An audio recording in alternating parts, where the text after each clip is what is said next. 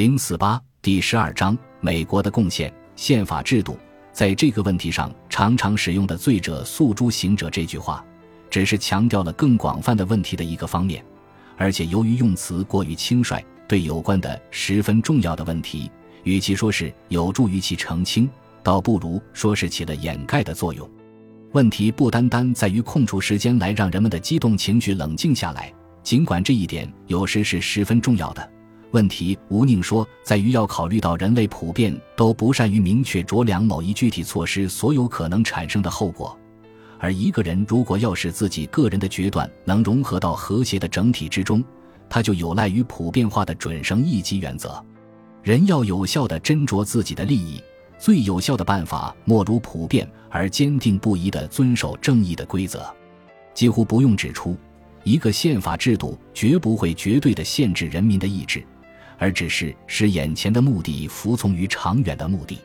它确实意味着，一个暂时的多数本来可以用一些手段来达到一些具体目的，但是却被事先由另一个多数为一个长时期定下的一些普遍性原则所限制住了。或者换一个说法。它意味着，大家之同意服从暂时的多数在具体问题上的意志，是以一个理解为基础的，即这个多数将会遵守事先由一个更具普遍性的机体所定下的更为普遍性的原则。这种分权的做法，其含义比乍看起来更为深远。它意味着承认人们深思熟虑的能力有其限度，最好还是依靠经过考验的原则，而不是临时就事论事的决策。再者，它还意味着。各种规则的高低等级，并不是到了宪法上明文规定的规则就终结了。正如支配个人思想的力量一样，对社会秩序施加作用的力量也是多层次的。即使是宪法，也有其根据或前提，即作为其根据的对更加根本的原则的共识。这些原则可能是从未明文表达过的，但正是有了这些原则在先，才有可能达成共识，并制定那些成文的基本法律。我们不应该认为，既然我们已经学会了有意的制定法律，那么一切法律都必须由某个人为的机构来制定。倒不如说，一群人之所以能组成一个能够制定法律的社会，是因为他们已经有了共同的信仰。这些信仰使得他们彼此能讨论与说服，而且写成条文的规则也必须符合这些信仰，才能被认为合法而予以接受。由此可见。没有任何人或任何由人组成的机体能拥有完全的自由，可以任意将自己喜欢的法律强加于其他人。霍布斯的主权观即由以此而派生出的法律实证主义所依据的观点，则与此相反。它源于一种错误的理性主义，设想有一个独立的、自觉的理性，忽视了一切理性思维都是在种种信仰与习俗的非理性框架内进行的这一事实。宪法制度意味着一切权利都有赖于一种理解，即权力行使要符合那些共同接受的原则。被授予权力的人们之所以被选中，是因为大家认为他们最有可能做得对，而不是要他们凡事做什么都做得对。归根到底，一切权利都有赖于这样一种理解，即权力说到底并不是一个物质性的事实，而是一个使人们肯服从的舆论状态。人民所持的长远决策与普遍原则，对暂时的多数的权利是有所限制的。只是蛊惑人心的煽动家才会把这样的限制说成是反民主的。其所以要设计这些限制，是为了保护人民免受那些他们必须赋予其权利的人们的侵害。这些限制是人民唯一的手段，借以能够决定自己在其中生活的秩序应带有怎么样的总体性质。无可避免的是。人民接受了普遍原则，也就在牵涉到具体个别问题之时，束缚了自己的手脚。因为某一个多数集团的成员，如果不愿意某些措施一旦适用于他们自己身上，那么他们就唯有现在避免采取这些措施，方可以事先防止一旦自己处于少数地位时，这些措施被采用。对长远原则的尊奉，实际上是使得人民更能掌握住政治秩序的总体性质。而假如这个总体性质仅仅由轮番先后就具体事项做出的决断来决定，则人民所能掌握的程度就会逊色得多。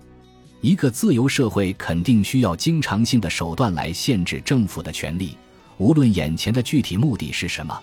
新的美利坚国家要给自己制定的宪法，肯定不仅仅是对权力如何派生的一种规范，而是一部自由的宪章，一部将要保护个人不受任何专擅强制的宪章。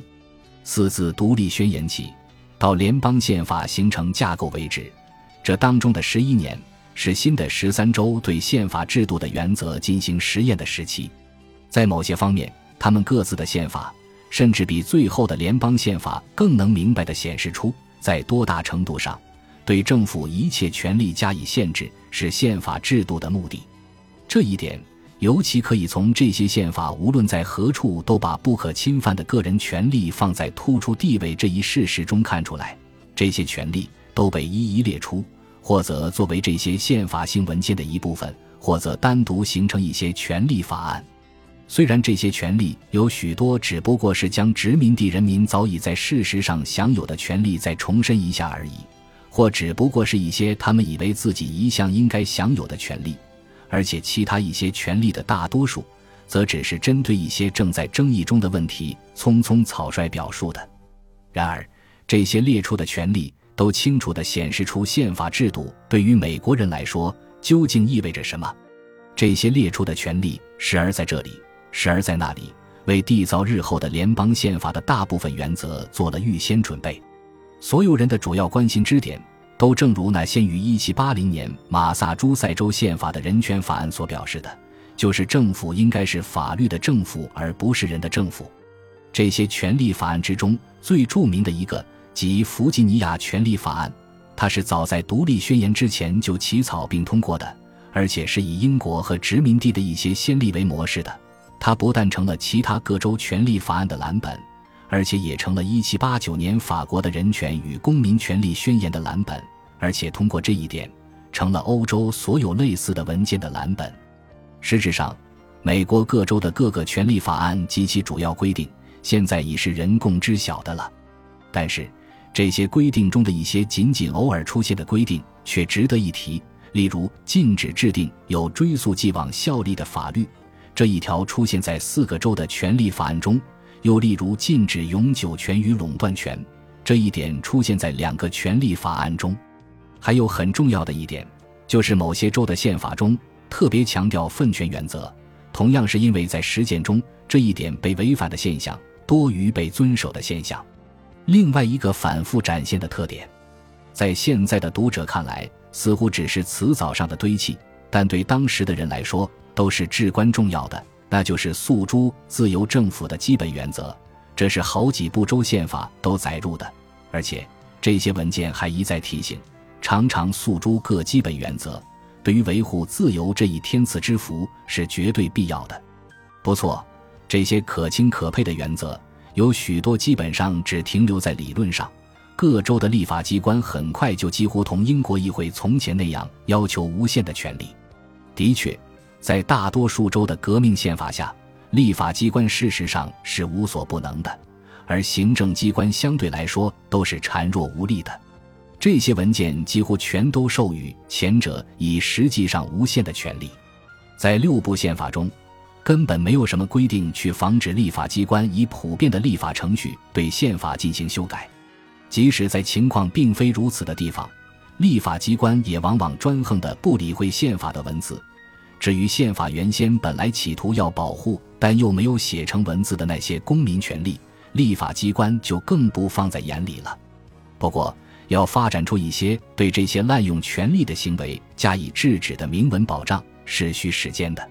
十三州邦联时期的主要教训就是，仅仅在纸上写下一部宪法，只造成了微不足道的改变，除非设定明确的机构来强制执行这部宪法。五，往往大家都从下面这个事实中形成不少看法，即美国宪法是设计出来的产物，而一个国家的人民有意识地建立一个他们希望在其下面生活的政府类型，这在近代史上尚属第一次。美国人自己也十分意识到他们这一手笔的独特性质，而且在某种意义上，他们也的确是受到一种理性主义的精神所指引。被一种追求有意识的建构和务实程序的愿望所指引，这种愿望，与其说是接近于英国式的，不如说是更为接近于我们曾称为的法国式的传统。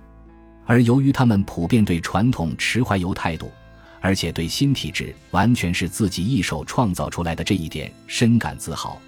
因而上述的态度就更显得理直气壮。这个见解在这里比在许多别的类似场合都更为有理由些。然而，从本质上说，他们是错误的。令人瞩目的是，最后产生出来的政府架构与任何事先明确预料的结构相比是多么的不同。而最后产生的结果，又是在多么大的程度上取决于历史的偶然，或是取决于传统原则在新形势下的运用。联邦宪法所包含的那些新发现，或则产生于传统原则在具体问题上的运用，或则在生产时是一些普遍性的思想所引出的只能朦胧认识到的后果。本集播放完毕，感谢您的收听，喜欢请订阅加关注。主页有更多精彩内容。